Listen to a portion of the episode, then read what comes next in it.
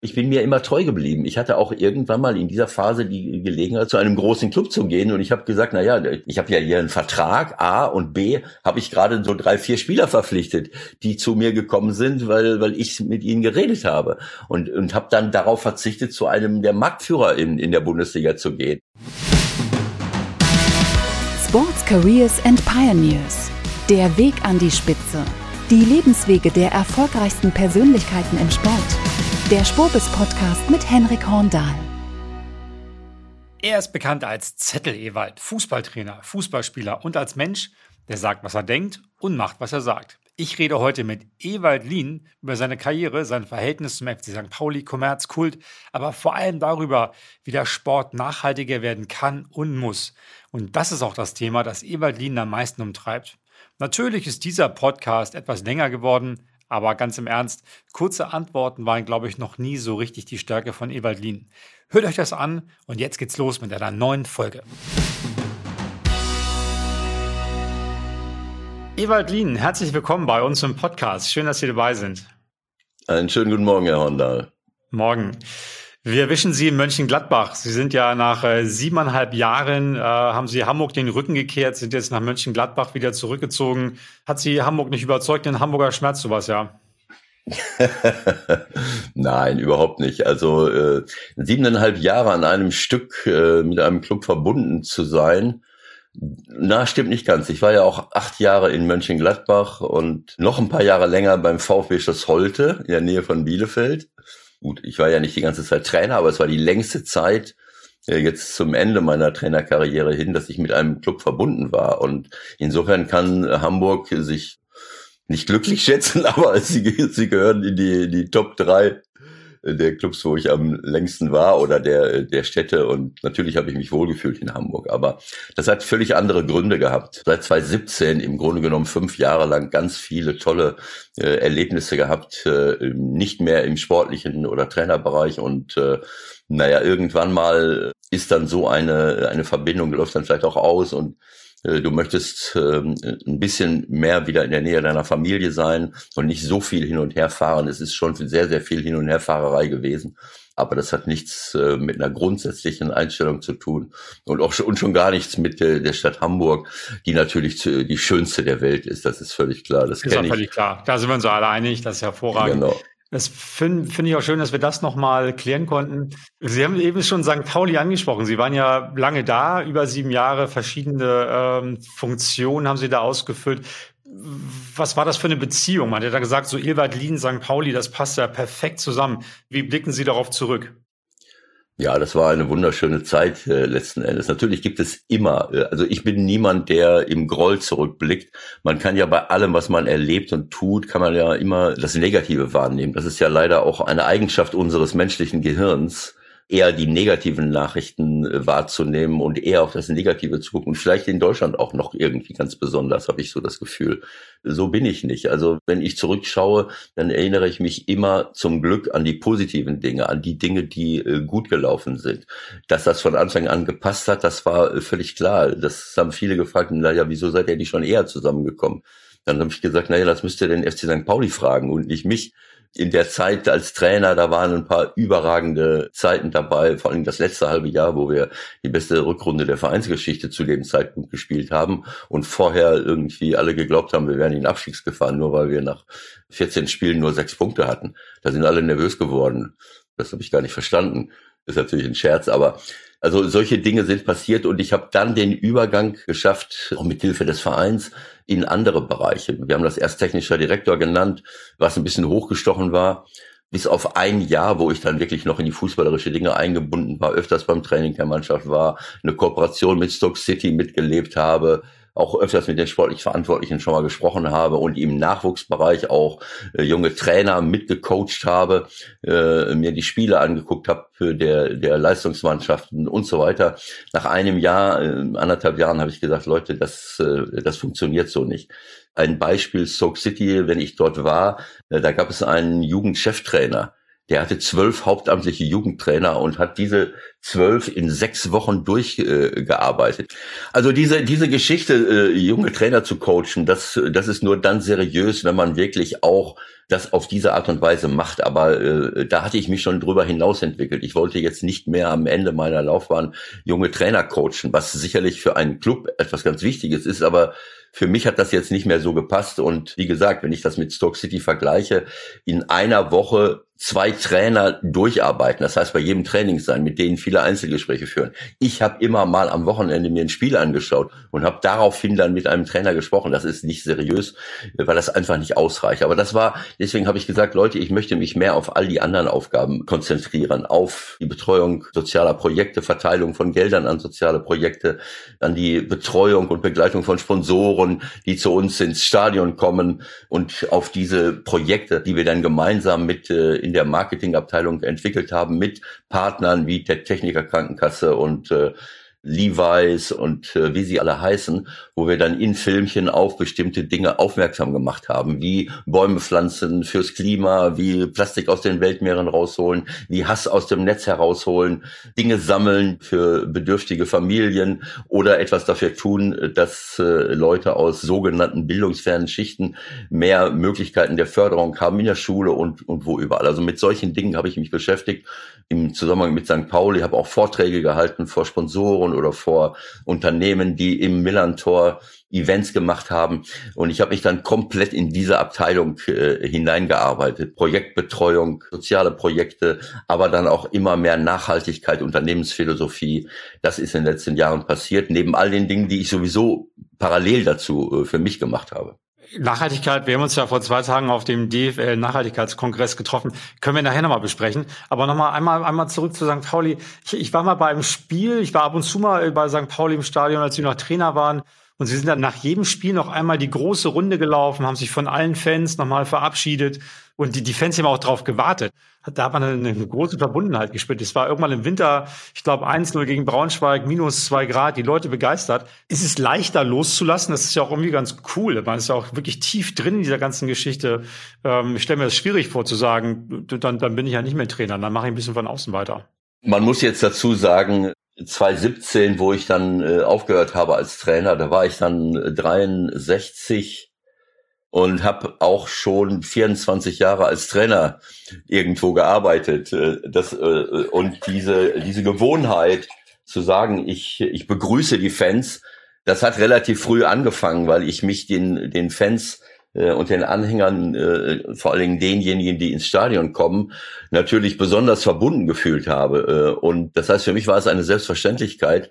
So richtig eskaliert ist das damals in Köln, als ich 1999 in Köln war, dass ich dann, ich bin auch vorher schon, auch in Teneriffa, ich bin immer vor dem Spiel zu den Fans gegangen, also zu denen, die im Grunde genommen im Fanblock die Stimmung gemacht haben und habe sie begrüßt. Und so ist das im Laufe der Karriere äh, geblieben. Das war für mich selbstverständlich, die Leute zu begrüßen und mich auch nachher bei den Leuten zu bedanken für den Support, für die Unterstützung, für diese Atmosphäre, die ja einmalig ist, äh, für mich auch in der Welt. Gut, gibt's auch sicherlich woanders in der Argentinien, da gibt's ja auch noch krassere Beispiele. Aber in Deutschland ist schon eine, eine tolle Stimmung in den Vereinen. Und beim FC St. Pauli ist es so gewesen, dass da noch etwas draufgekommen ist. Ich habe dort auch so angefangen, damals 2014, 15, dass ich in die Südkurve gegangen bin. Nach dem ersten Spiel kamen dann die ersten Rückmeldungen von unserem Pressesprecher. Na ja, also wir kriegen jetzt zig Mails und Anrufe. Äh, wieso geht der nur in die Südkurve? Was ist denn mit uns auf der Gegengeraden? Naja gut, dann bin ich zur Gegengeraden auch gegangen und dann habe sie begrüßt und sie hinterher auch verabschiedet. Und als dann die, die Nordtribüne fertig war, das habe ich auch wieder nicht auf dem Schirm gehabt. Dann haben die sich auch gemeldet. Und am Ende des Tages ist dabei ab dem Sommer 2015 mal rausgekommen, dass ich dann halt drei Viertel des Stadions im Grunde genommen begrüßt und auch wieder verabschiedet habe. Und das war wunderschön. Man spürt ja auch, ob dort eine Energie ist. Selbst als Zuschauer merkt man da, merkt man das ja. Äh, und, und deswegen habe ich das beibehalten und das war sehr, sehr schön ich habe das so oft erlebt, dass es auch reicht äh, und dass ich jetzt nicht unbedingt diese Bestätigung brauche. Das ist ja keine Bestätigung, sondern es ist im Grunde genommen ein gegenseitiger Respekt für das, was die Leute dort machen, dass sie diesen Club auch unterstützen mit all seinen Werten und Haltungen.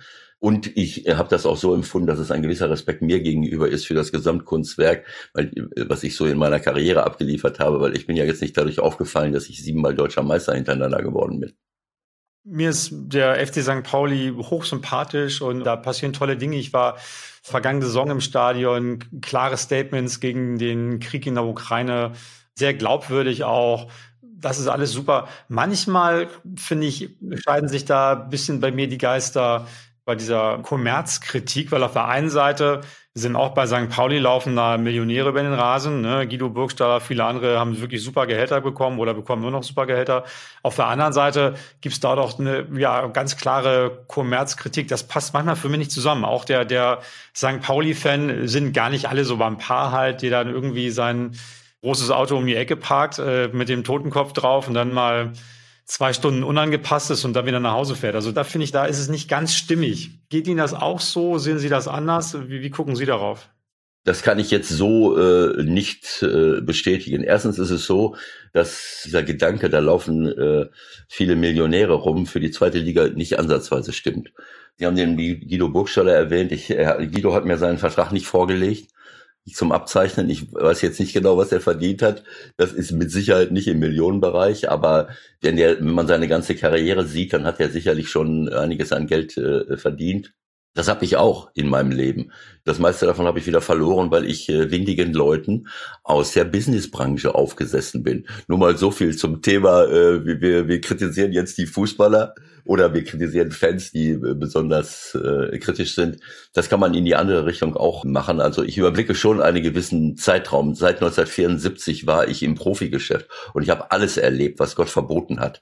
Auch im Businessbereich, bei Steuersparmodellen, bei Leuten, die rücksichtslos äh, gewirtschaftet haben und gemacht haben haben, Natürlich hast du in einer Fußballmannschaft nicht immer Leute, die nur, die ganz klar die gleichen äh, Werte äh, vertreten, wie jetzt der, der knallharte Fan äh, und, und das knallharte Mitglied, äh, die wirklich sagen, das ist meine Heimat, hier bin ich jetzt zu Hause. Aber es gibt auch äh, eine ganze Reihe von, von solchen Spielern. Das kann ich gar nicht beurteilen. Das kann ich zu meiner Zeit beurteilen. Und es hat natürlich auch etwas damit zu tun, welche Werte ich als Trainer und als Verein in eine Mannschaft hineintrage. Man muss die Leute ja immer abholen und mitnehmen. Das gilt nicht nur für eine Fußballmannschaft, das gilt auch ansonsten für jeden in der eigenen Familie, in der Gesellschaft.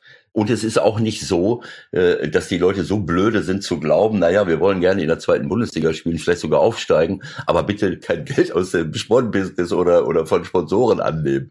Also das haben jetzt schon alle begriffen und kapiert.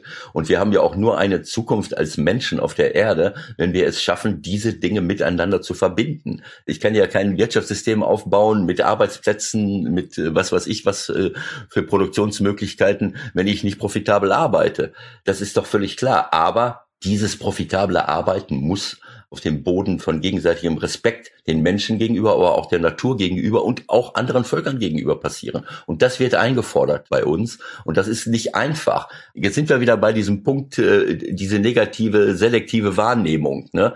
Auch Sie haben es gerade gemacht. Man pickt sich dann das raus aus dem Gesamtkonstrukt St. Pauli. Naja, was könnte man denn kritisieren? Ich verstehe das. Aber das ist der falsche Ansatz. Ich picke mir das raus, was positiv ist, was gut ist. St. Pauli ist ein Leuchtturmprojekt. Die überwiegende Mehrzahl Mehrzahl aller Mitglieder, aller Anhänger gehen in eine bestimmte Richtung, aber äh, die, sie haben auch noch einen weiten Weg vor sich. So wie jede Firma, so wie jede Stadt, so wie jede Kommune, wie jedes Land. Und diesen Weg gemeinsam zu beschreiten, das ist die Ausgangslage. Und da hat sich St. Pauli vor längerer Zeit in mancherlei Hinsicht auf den Weg gemacht und viele andere Vereine auch. Es gibt dort natürlich noch Nachholbedarf, da können wir ja gleich noch drüber reden, was jetzt ökologische Dinge angeht dieses sich auf den Weg machen und zu sagen, so, das ist unser Weg und da wollen wir hin und dann schauen wir mal, wo wir rauskommen, weil das nicht anders geht und weil wir davon überzeugt sind. Das ist für mich wichtiger, als zu sagen, na ja, also da ist vielleicht der eine oder andere, du, du kannst immer ein Haar in der Suppe finden, das ist völlig klar und äh, nicht alle sind immer ehrlich. So viel erstmal dazu.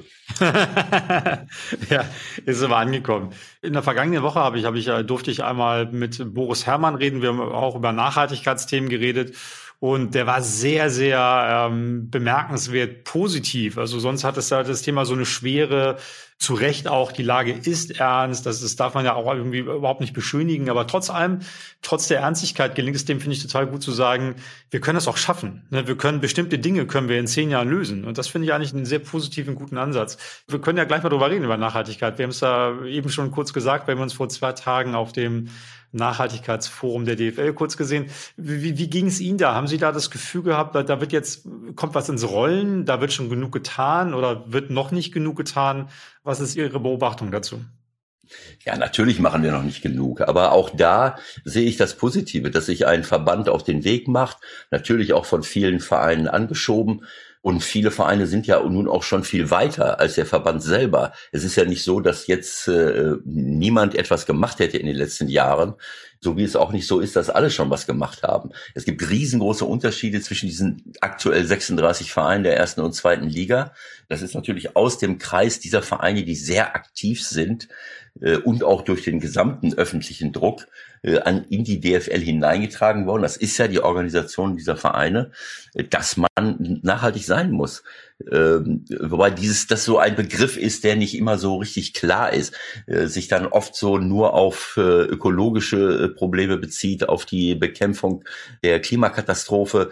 Äh, Nachhaltigkeit bedeutet auch nicht nur, dass man jetzt auch nur für zukünftige Generationen gut geht. Es soll auch dem aktuellen, wenn es den zukünftigen Generationen gut gehen soll, dann möchte ich auch, dass es uns jetzt gut geht, dass es mir gut geht, dass es aber auch nicht nur uns hier gut geht, sondern auch Völkern in anderen Teilen der Erde. All diese Dinge haben wir komplett vergessen. Wir kommen aus einer Industrialisierung und Kolonialisierung, wo wir nicht nur die Natur ausgebeutet haben bis zum geht nicht mehr, ohne darüber nachzudenken, dass wir die Kreisläufe der Natur zerstören und die natürliche Regenerationsfähigkeit und damit auch die Basis nein, wir haben auch andere Länder ausgebeutet, andere Regionen ausgebeutet. Diese Kolonialisierung ist, ist ein Wahnsinn, ein absoluter Wahnsinn gewesen, der bis heute riesengroße Auswirkungen auf die gesamte Welt hat. Und bis heute haben viele nicht kapiert, dass alles miteinander auch dort zusammenhängt. Äh, wenn hier äh, Hunderttausende von Menschen in den Westen wollen und dann irgendwelche Verstörten dann auch noch sagen, wir müssen die Grenze zumachen, was wollen die hier? Darf ihr dann aber auf die Straße gehen, weil sie nicht geimpft geimpft werden wollen, dann frage ich mich, in was für einem Land leben wir? Ist der Bildungsnotstand schon so weit fortgeschritten, dass die Leute nicht von zwölf bis Mittag denken können? Äh, das ist unsere Verantwortung, dass diese Leute hier alle stehen, dass, die, dass wir sie im Mittelmeer ertrinken lassen, weil sie lieber ihr Leben riskieren, als irgendwo zu verhungern. Ich würde diese Leute gerne alle mit der Transall in die Sahelzone transportieren und sie dort mal drei Monate äh, aussetzen. Und anschließend äh, kommen sie hoffentlich resozialisiert zurück. das heißt, Nachhaltigkeit bedeutet auch die Lebensrechte und die Lebensinteressen der, äh, der Menschen in anderen Teilen der Welt, die viel stärker unter dem Klimawandel und unter Kriegen und allen möglichen Notständen leiden als wir, äh, zu respektieren. Wir haben ja auch die Vorstellung, dass indigene Völker, dass man denen äh, ihr Grund und Boden wegnehmen kann, dass man dort die, den Amazonaswald abholzen kann, dass man dort äh, äh, Teersand in Kanada produzieren kann, dass man in Indonesien aus diesen indigenen Völkern äh, die Umweltaktivisten umbringen kann, um Palmöl zu produzieren. Das ist alles krank.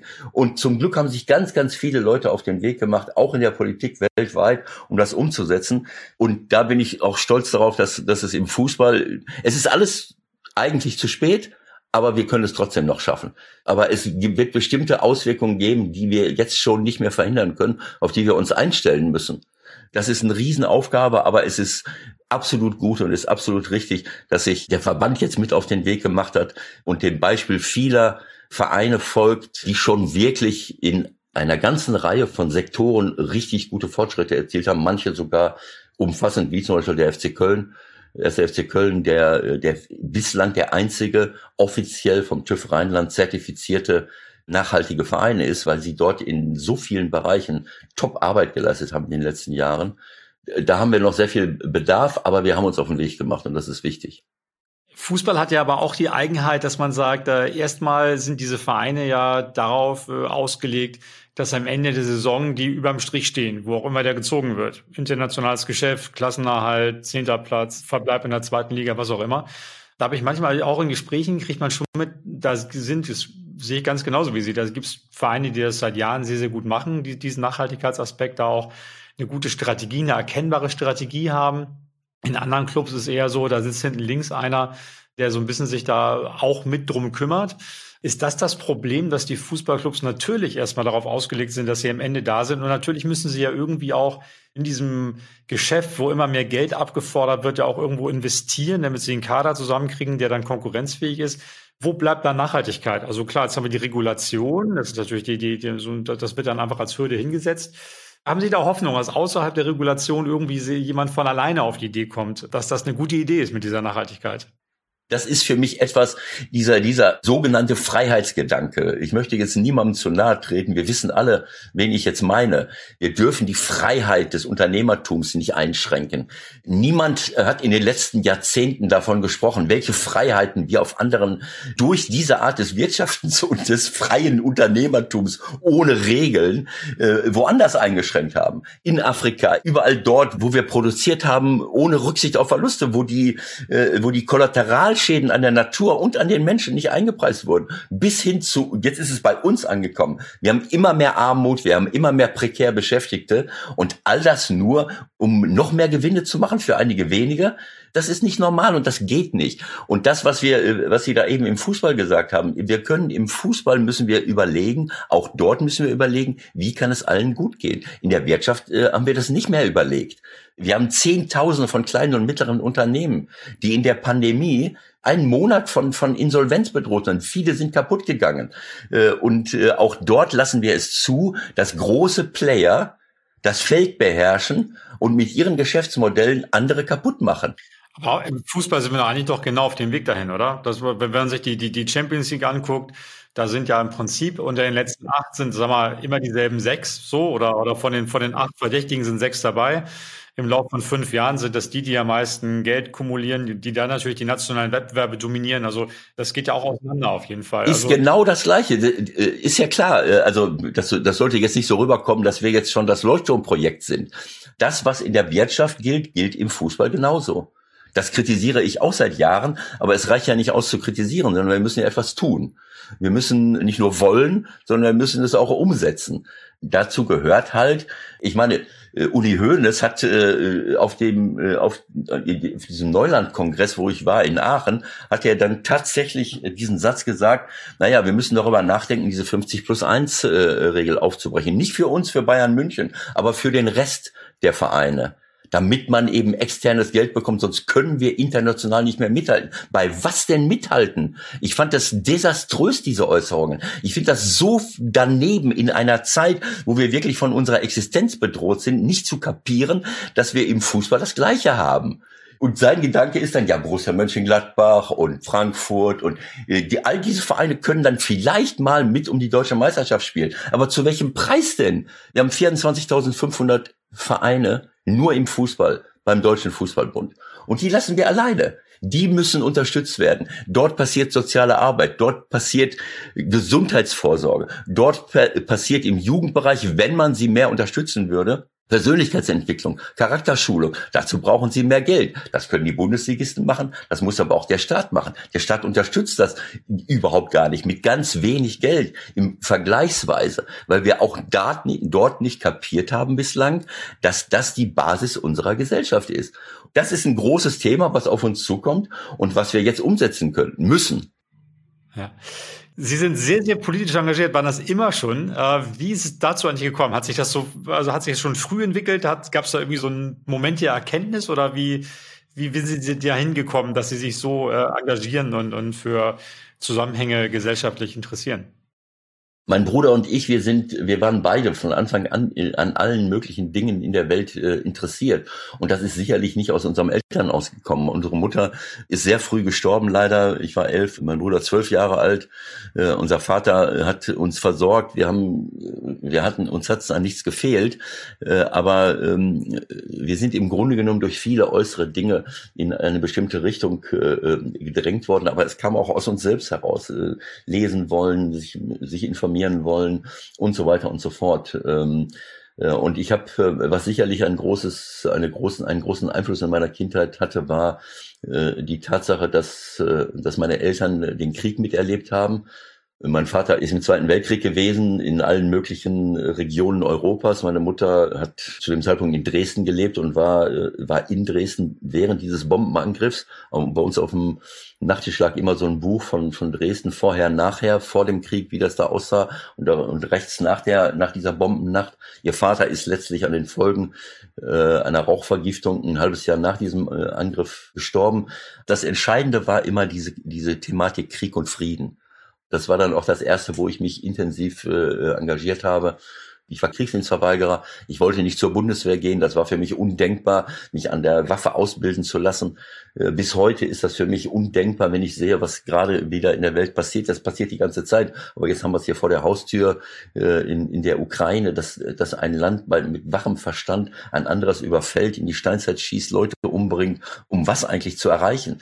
Äh, ist ein Teil meines Landes. Ich habe die Zugriff auf die Rohstoffe.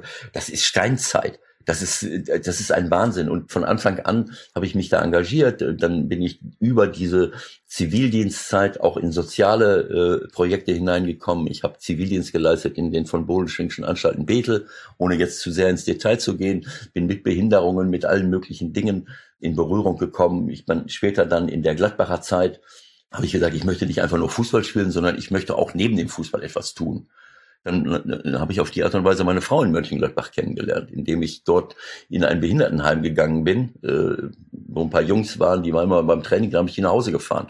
Und so habe ich dann Kontakt zu dieser Institution bekommen und meine Frau dabei kennengelernt. Also das ist so. Und durch meine Frau bin ich dann in einen anderen Bereich hineingekommen, eben in gesellschaftspolitische äh, Verantwortung, weil sie in der, in der Gewerkschaftsbewegung engagiert war. Dann habe ich plötzlich kennengelernt, was es alles für Bürgerinitiativen gab. Die Umweltbewegung hat ist losgegangen. Also das war eine Zeit, die mich dann in den 70er Jahren geprägt hat und so bin ich dann äh, über Kriegsdienstverweigerung, über die Ablehnung von, von, äh, von, äh, von Krieg und äh, über soziale Projekte auch in diesen Bereich hineingekommen und habe mich dort dann engagiert. Die jüngeren äh, Podcast-Hörer, davon haben wir eine Menge natürlich, ähm, sind, äh, kennen Sie, glaube ich, eher als Trainer. Also Ihre Spielerkarriere war ja so in den späten 80ern, Anfang 90ern dann vorbei sind Sie damit eigentlich mit Ihrer, Sie haben ja auch, ich glaube, einmal DFB-Pokal gewonnen, äh, waren in vielen Finals Vizemeister, über 300 Erstligaspiele gemacht. Also sind Sie mit Ihrer Spielerkarriere zufrieden? Oder, oder anders gefragt, was würde der Trainer Lien dem Spieler Lien raten? Pflichtspiele habe ich fast 670, 680 gemacht und als Trainer genauso viele am Ende des Tages. Nicht nur in der ersten Bundesliga, sondern auch dort in der zweiten Bundesliga mit dem FC St. Pauli. Und äh, ähm, auch da äh, kommt zum Tragen, dass ich eine, eine Karriere nicht nach äh, Meisterschaften bewerte ich meine, wenn es, das, das, das ist ja gerade, äh, ohne Ihnen zu nahe treten zu wollen, Herr Horndahl, aber äh, Sie sagen das Gleiche. Ne? Sie haben einmal den DFB-Pokal gewonnen. Habe ich noch nicht mal. Ich bin weder deutscher Meister geworden, noch habe ich den DFB-Pokal gewonnen. Wir waren im Finale, aber wir haben den UEFA-Pokal einmal gewonnen. Aber wenn das jetzt das Einzige gewesen wäre, auf das ich stolz wäre, dann hätte ich ein Problem. Und, äh, und dann hätten auch 99 Prozent der Menschen auf dem Planeten ein Problem. Wenn, wenn, äh, wenn man wirklich nur dann glücklich ist, wenn man sehr viel Geld hat oder irgendeinen großen Titel gewonnen hat, dann müssen wir den Laden zumachen. Das sind die genau die falschen Maßstäbe. Ähm, so, das, jetzt können Sie mal drüber nachdenken. Ja, mache ich jetzt. Ich halte das noch aus, das ist gar kein Problem. Ähm, ja, nee, das ist ja super, wenn man, wenn man so, ähm, also ich will auch gar nicht, äh, ich wollte überhaupt nicht andeuten, dass sie unzufrieden sein müssen mit ihrer Karriere. Aber ich frage mich immer, wenn man zurückguckt, ist das so immer die Frage, wir hatten das auch vorhin schon, wie guckt man auf irgendwas zurück? Und ich finde, privat, persönlich ist ja dann doch irgendwo da, da sagt man ja doch nach zehn Jahren, ach, irgendwie war es doch ganz gut. Ne? Also ich finde, da ist genau andersrum. Äh, wenn man sonst immer gerne kritisiert, andere oder Organisationen oder so. Finde, im Privaten ist ja eher so, man blickt zurück und sagt, war doch eigentlich ganz schön. Und, und äh, ähm, ich hatte da mal eine, genau vorgestern gerade, der hat die, die, die, die Bundesligaspielerin äh, auf der Bühne gesagt, Sie musste in ihrer Karriere noch studieren nebenbei. Äh, sie konnte nur vormittags trainieren oder nachmittags, nicht so wie sie wollte. Sie hat ihr Potenzial nie erreicht, weil Dinge da waren, die nicht gut funktioniert haben. Oder Jörg Grosskopf, äh, der Tischtennisspieler, hat mir mal erzählt, auch hier im Podcast, dass er ähm, körperlich große Schwierigkeiten hat und seine Karriere vielleicht auch ein bisschen früher beenden musste, weil er einfach früher nicht so gut trainiert worden ist. Weil wenn er so trainiert, wie er heute Bolle und Ovtcharov trainiert, dann, dann wäre er, wird er heute nicht so viel Probleme haben, hätte vielleicht sogar länger spielen können. Ähm, Gibt es da Dinge, wo Sie sagen, wenn ich das alles gewusst hätte, ähm, hätte ich noch mehr aus mir rausholen können? Ja, also ich will es mal anders sagen. Äh, es ist völlig klar, dass, äh, dass ein äh, professionelles Training, dass eine Fokussierung auf diese Dinge mit guten Trainingsbedingungen, mit einer, mit einem Salär, von dem man leben kann und auch gut leben kann, dass das natürlich die Möglichkeiten, sein eigenes Potenzial auszuschöpfen, steigert. Aber es muss eben auch, das Ganze muss eben auch gewollt sein und es muss wirtschaftlich das hergeben. Diese Diskussion Equal Pay, das geht ja an der Realität vorbei. Ich kann ja die Frauen nicht gleich bezahlen, wenn sie vor 5000 Zuschauern spielen. Aber ich kann als DFB sagen, warum sollen äh, hochbezahlte Millionäre, denen das Geld wirklich, also Nationalspieler, der, der hat in der Regel solche Verträge, dass er jetzt äh, auch eine relativ hohe Prämie vom DFB nicht mehr benötigt. Das muss man wirklich sagen. Warum soll ich nicht als DFB dann lieber den Frauen, die äh, wirklich hinterher äh, aber für den deutschen Fußball und für den DFB ein, ein, ein, in, den, in den letzten Jahrzehnten eine Riesenrolle gespielt haben, warum soll ich denen nicht das Gleiche äh, zahlen? Dann gehe ich eben entsprechend runter bei den Männern und zahle ihnen als Prämie für einen Erfolg entsprechend eine ganz andere Summe. Darüber äh, kann man sicherlich äh, nachdenken. Aber für mich spielt im Leben, im Berufsleben und auch im Sportleben spielt eben nicht nur eine Rolle, äh, wie gut bin ich jetzt. Das ist ja dieser Leistungsgedanke. Nach welchen Kriterien wollen wir Menschen beurteilen? Wie wollen wir leben? Nach welchen Kriterien soll überhaupt gelebt und gearbeitet werden? Und wenn ich dort immer nur diese Geldkomponente im Fokus habe, wie viel Geld bekomme ich, dann verliere ich die anderen Dinge, die genauso wichtig sind, aus den Augen. Eine Wirtschaft, eine, ein Arbeitsplatz, der für mich nur ein Job ist, bei dem ich vielleicht gutes Geld verdienen kann, aber wo ich keine Work-Life-Balance mehr habe, wo ich äh, mich nicht wohlfühle, wo ich andere über den Tisch ziehen muss, äh, äh, wo ich vielleicht gar keine Zeit mehr habe, mich um meine Familie zu kümmern, geschweige denn um, um Freunde und auch nicht um mich selber. Ich habe es selber erlebt. Du bist im Tunnel. In bestimmten äh, Zusammenhängen bist du im Tunnel. Du musst liefern. Du musst für Umsätze sorgen und, und, und. Wenn wir das, diese Gemeinwohlkomponente für alle anderen, aber auch innerhalb einer Organisation nicht in den Mittelpunkt stellen äh, und auch für eine Identität sorgen, sowohl von Unternehmen als auch von Fußballvereinen. Wof äh, wofür sollen wir das dann machen?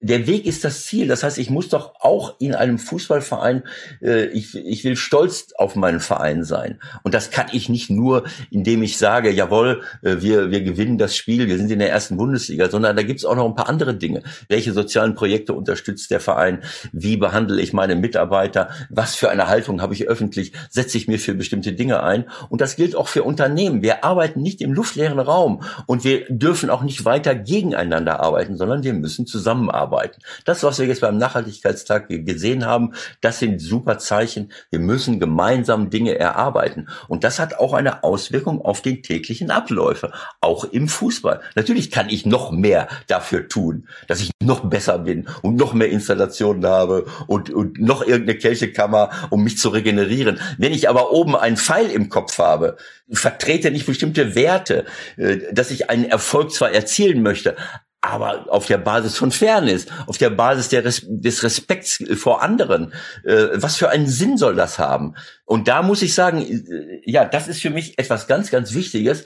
Äh, und, und das ist für mich die Herausforderung, auch in Sachen Nachhaltigkeit, dass ich eben auch äh, nicht nur umweltverträgliche, sondern auch sozialverträgliche Arbeitsplätze habe, dass ich dafür sorge, dass es allen Menschen gut geht, egal ob ich jetzt äh, der Marktführer in meinem Bereich bin oder ob ich die deutsche Meisterschaft gewinne. Wie, wie war das, als Sie Trainer waren? Sie haben ja eben das schon gesagt, lange Karriere auch, äh, ganz, ganz viele Stationen in, in Deutschland, aber auch im Ausland.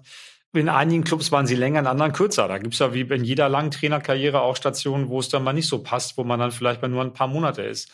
Und dann hat man wieder erstmal keinen Vertrag im Prinzip. Also, und das haben sie ja wirklich lange, lange gemacht. Wie, wie sind Sie damit umgegangen? Mit diesen Erfolgen, aber auch Misserfolgen und diesen Erfahrungen, dass man einer sagt, Pierlin, äh, ich glaube, wir machen mal lieber mh, mm, äh, jeder für sich weiter. Ja, das war nicht so einfach, aber das hat mich auch äh, in meiner Persönlichkeitsentwicklung weitergebracht. Das ist äh, also als Spieler bist du ein Teil einer Mannschaft. Und wenn die Mannschaft nicht erfolgreich ist, dann droht es nicht, dass du deinen Arbeitsplatz verlierst. Als Trainer schon. Da bist du für alles verantwortlich. Das sehen wir auch in anderen Bereichen, in, in, bei Führungspersönlichkeiten. Wenn der Umsatz nicht stimmt, dann gibt's dort auch äh, äh, Probleme. Also, dass ein Trainer für alles verantwortlich äh, gemacht wird, das ist auch ein Anachronismus. Klar, wenn jetzt die Trainer alle äh, wie Christian Streich 15 Jahre und länger äh, irgendwo bleiben, dann können die jungen Trainer auch nicht nachrücken. Aber äh, gut, da müssen sie sich halt anstrengen letzten Endes. Aber das, äh, das ist für mich etwas, dieses partizipative Modell, was Freiburg fährt, dass sie dort äh, uneitel kontinuierlich mit den gleichen Leuten über lange Jahre arbeiten und auch erfolgreich arbeiten, äh, das ist etwas, äh, etwas, ähm, äh, ja, das ist etwas ganz, ganz Besonderes. Und für mich war das schon ein Problem. Ich habe Jobs verloren, rein aufgrund der Tatsache, dass, dass irgendwann der Erfolg nicht mehr da war und es war auch völlig egal, ob ich jetzt dafür verantwortlich war oder nicht. Wenn ich äh, so wie damals in Rostock, fünf, sechs, sieben Stammspieler verliere, weil meine erste Saison mit dem Club sensationell war und wir von den, äh, von den Bundesligaspielern äh, als zu der Mannschaft gewählt wurden, die den schönsten Fußball spielt und danach gehen wir fünf Stammspieler und insgesamt sieben Spieler weg, dass ich dann im nächsten Jahr nicht mehr das Gleiche hinbekomme. Sowas tut natürlich schon weh und solche Dinge habe ich erlebt ich bin mir immer treu geblieben. Ich hatte auch irgendwann mal in dieser Phase die Gelegenheit, zu einem großen Club zu gehen. Und ich habe gesagt, na ja, ich habe ja hier einen Vertrag, A und B, habe ich gerade so drei, vier Spieler verpflichtet, die zu mir gekommen sind, weil, weil ich mit ihnen geredet habe.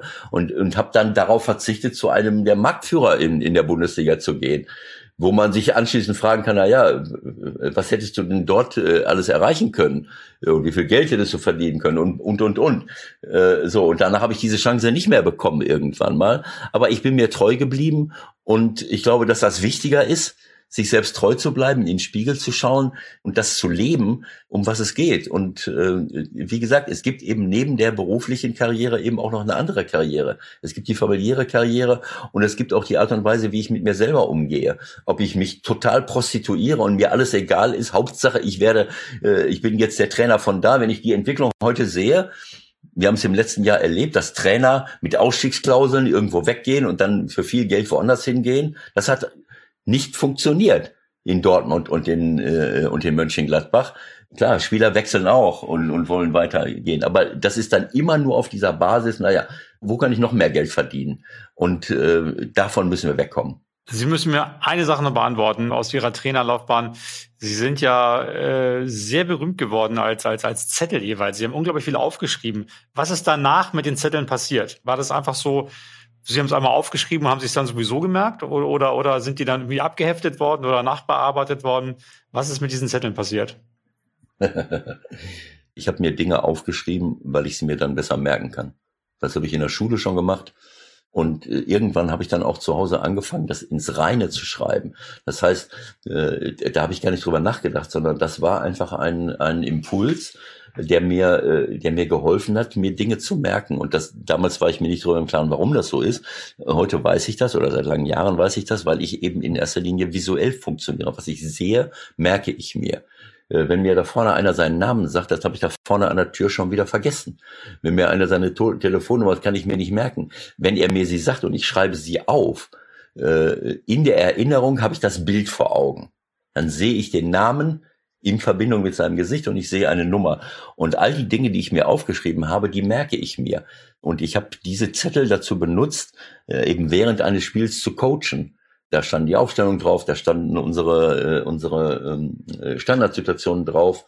So, und dann, äh, wenn ich dann einen auswechsel, dann sehe ich, ach so, Moment mal, der war, äh, äh, damals hat man das alles noch selber gemacht, der ist jetzt dafür, dafür zuständig, bei der Standardsituation den und den zu decken, also muss man demjenigen, der reinkommt, sagen, pass mal auf, du machst das jetzt oder ich muss irgendwas umstellen. So, und dann habe ich mir Notizen gemacht, während, in der ersten Halbzeit, in der zweiten Halbzeit, die, die, die Notizen in der ersten Halbzeit habe ich zum äh, Coachen in der Halbzeit benutzt, welche Torchancen, was waren für große Auffälligkeiten. Aber in der Regel habe ich sowieso gewusst, weil durch das Notieren ich es mir gemerkt habe. Und nach dem Spiel äh, ist mir das dann leichter gefallen, ein Spiel eben auch vor der Presse vernünftig zu analysieren. Oft geht man mit so dem letzten Gefühl raus, äh, man statt unter Druck oder man hat super gespielt. Aber wenn man auf den Zettel guckt, dann sieht man, oh scheiße, ich, du hast zwei Torchancen gehabt, in der 88., 89., die anderen hatten aber fünf. Dann weiß man, naja, also so geglänzt haben wir jetzt auch nicht in der zweiten Halbzeit. Also das, äh, das habe ich dann vielleicht nochmal benutzt beim nächsten Spiel, aber äh, dann, dann äh, lag es auch irgendwo in der Ecke. So, also ich habe diese Blöcke hier irgendwo rumliegen, da gibt's nicht nachzuarbeiten. Das ist einfach nur äh, eine, äh, eine, eine gute Möglichkeit, äh, mir Dinge zu merken. Und vielleicht haben sie es gemerkt, bei dem Nachhaltigkeitstag habe ich auch wieder mitgeschrieben äh, und habe äh, entscheidende Gedanken, die irgendwelche Leute geäußert haben, habe ich aufgeschrieben. Da gucke ich jetzt aber nicht zehnmal rein, sondern das ist, das ist eine, äh, das ist eine Hilfe, um mir, um mir halt Dinge zu merken. Ich glaube, sie, sie sind sehr akribisch. Kann es sein, mein, mein, mein, mein Nachbar oder einer meiner Nachbarn ist, ist äh, ein, ein Sat1-Reporter, äh, der auch viel bei St. Pauli war, auch großer Fan. Ich habe gestern ihn getroffen beim, beim Spazierengehen und gesagt, äh, dass, dass ich heute mit ihm rede. Und er, er erzählte, dass die Frage, Herr Lien, analysieren Sie mal den Gegner, immer dazu geführt hat, dass sie dann ungefähr sieben, acht, neun Minuten ausgeholt haben und dann, dann noch, auch noch die vier Ersatzspieler durchdekliniert haben, äh, was die so drauf haben. Das klang, als ob sie sehr, sehr akribisch sind bei, bei, bei Dingen. Trifft das zu? Ja, auf jeden Fall. Also ich meine, wenn ich mir, wenn ich mich mit einer Thematik beschäftige, dann habe ich mich intensiv damit beschäftigt. Ob das jetzt unbedingt zielführend ist, die Schuhgröße von äh, von dem von der Nummer 18 äh, im Kader auch noch zu wissen, äh, keine Ahnung, aber ich habe mich halt, ich interessiere mich für Menschen. Ich habe, äh, wenn ich ein Spiel, einen Gegner analysiert habe, dann wollte ich halt alles wissen. Ich, äh, und das habe ich dann äh, teilweise auch weitergegeben an die Mannschaft. Natürlich kann man das nicht überstrapazieren, aber wenn wir am Vorabend äh, eine Besprechung gemacht haben, dann habe ich zum Beispiel den, den Spielern gezeigt, naja, was für, was für Tore erzielen. Ich habe natürlich, ich habe mir, wir haben ja so viele Tools gehabt, Analysetools äh, hinterher, das gab es ja früher alles gar nicht in den 2000er Jahren habe ich das alles selber gemacht, mit irgendwelchen Programmen äh, analysiert. Heutzutage drückst du auf den Knopf und du bekommst alle Tore des Gegners äh, bei Standardsituationen oder was weiß ich wo geliefert. Und ich habe das alles habe ich mir angeschaut von einem Gegner von der gesamten zurückliegenden Saison äh, also in der laufenden Saison. Und dann, wenn ich dann irgendwelche Gesetzmäßigkeiten festgestellt habe, dann habe ich das meinen Spielern gezeigt. Dann habe ich gesagt, schau mal, so erzielen die Tore. Beim Konter läuft das so und so, bei Standardsituationen sind die und die die richtigen. Und manchmal habe ich auch gesagt, guckt mal selber, was fällt euch denn eigentlich auf, was die für Art für Tore die erzielen, um eine gute Vorbereitung zu haben. Herr Lien, letzte Frage, die stellen wir allen Gästen hier bei uns im Podcast. Was würden Sie sich raten, wenn Sie den 20, 30 und 40-jährigen Ewald Lienen heute treffen würden? Was würden Sie denen sagen, den drei Personen? Ich würde es mit Udo Lindenberg sagen, ich würde es wieder genauso tun. Genauso wie beim ersten Mal.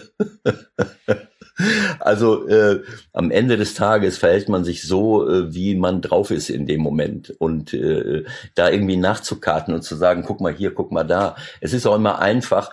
Also äh, ich, äh, ich empfinde die, die heutige Zeit für mich als so schön, so befriedigend, was aber eben auch damit zusammenhängt, was ich in all den Jahren erlebt habe.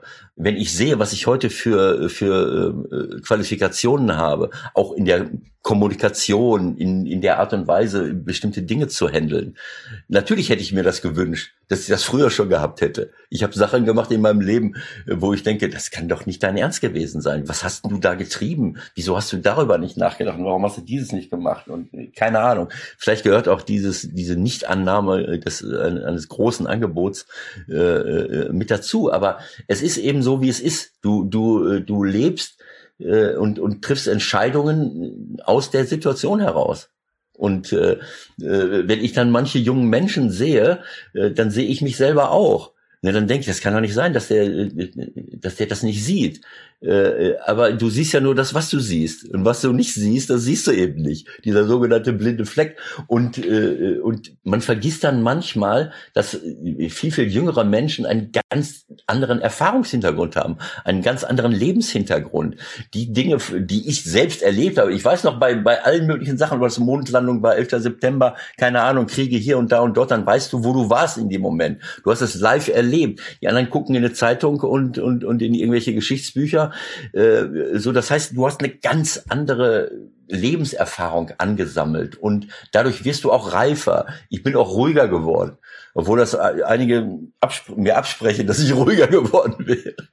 Aber äh, so, das heißt, dieses, äh, ich sage das schon mal so salopp, äh, Leute, ähm, ich würde, ich, äh, ich wünschen, dass ihr irgendwann mal genauso äh, weit seid wie ich jetzt hier in meinem Alter, aber leider Gottes muss ich euch mitteilen, äh, ihr könnt mich nie einholen, weil ich mich ja auch immer weiterentwickle. ihr müsst euch dann an den anderen orientieren.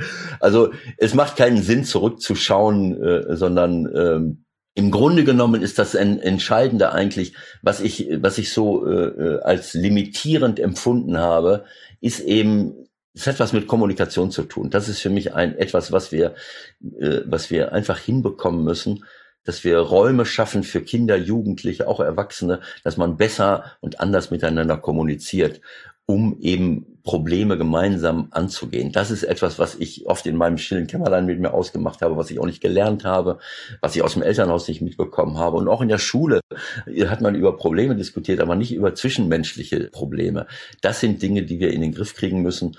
Äh, und dann kann man auch im jungen Alter, ich sehe ganz, ganz viele junge Menschen, die, die zwar kalendarisch jung sind, aber schon ältere Seelen sind und weiter sind, reifer sind, äh, da etwas zu beizutragen. Das würde ich gerne tun und, und dann eben auch mitzuhelfen, noch etwas dazu beizutragen, dass wir, dass wir so eine Gesellschaft entwickeln, die, die äh, wirklich nachhaltig ist. Das heißt, in der Wirtschaft profitabel, aber auch im sozialen Bereich gerecht äh, und, äh, und im ökologischen Bereich auch gerecht, so dass wir das Gemeinwohl mehr im Sinn haben und auch das Wohlergehen aller Menschen auf, der, auf dem Planeten. Das ist immer mein Traum gewesen und da spielt Kommunikation eine große Rolle. Da müssen wir, in, dann haben wir an vielen Stellschrauben noch zu drehen. Das haben wir.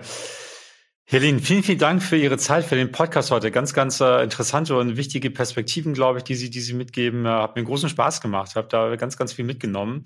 Äh, vielen Dank, dass Sie heute unser Gast waren. Sehr, sehr gerne. Viel alles Gute, bis bald. Tschüss, danke sehr. Tschüss, alles Gute.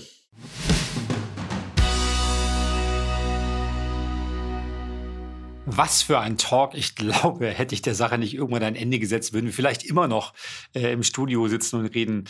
Ähm, wahnsinnig viele gute Gedanken, finde ich, ganz viele tolle Einsichten. Ivaldin, ein Mensch mit einer sehr, sehr klaren Botschaft. Wir müssen etwas ändern, sonst fliegt uns das ganze System am Ende um die Ohren, vielleicht sogar der ganze Planet. Muss man nicht alles genauso sehen, aber ich glaube, zuhören und darüber nachdenken kann man und sollte man vielleicht auch auf jeden Fall. Beeindruckend fand ich auch, wie zufrieden Evalin mit seiner Karriere ist. Jeder hat ja den einen Schuss mal gemacht, den einen Wurf gemacht, den einen Schlag, den man hätte besser machen können. Ich kenne das vom Golf. Da sagt man, wenn ich den nicht in den Wald gekloppt hätte, hätte ich keine sieben, sondern eine drei. Dann wäre alles ganz anders gelaufen. Oder auch im Büro, ne, hat jeder mal eine Entscheidung getroffen, wo man sagt, hätte ich das anders gemacht, hätte ich den Vertrag bekommen dann hätte ich den Deal gemacht, dann wäre alles ganz anders gegangen. Ähm, ich glaube, Evalin sieht alles und dem ist es bestimmt auch so passiert mal, aber ich glaube, die sieht das alles als so ein Teil einer Entwicklung. Und ich glaube, man darf bloß nicht aufhören, sich zu entwickeln.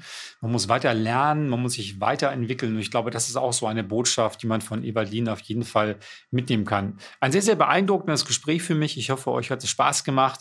Ähm, abonniert uns gerne, hört wieder rein, dann verpasst ihr nichts. Ich freue mich auf euch. Bis bald. Das war der Spobis Podcast mit Henrik Horndahl. Sports, Careers and Pioneers. Der Weg an die Spitze. Die Lebenswege der erfolgreichsten Persönlichkeiten im Sport. Der Spobis Podcast ist eine Produktion von Maniac Studios.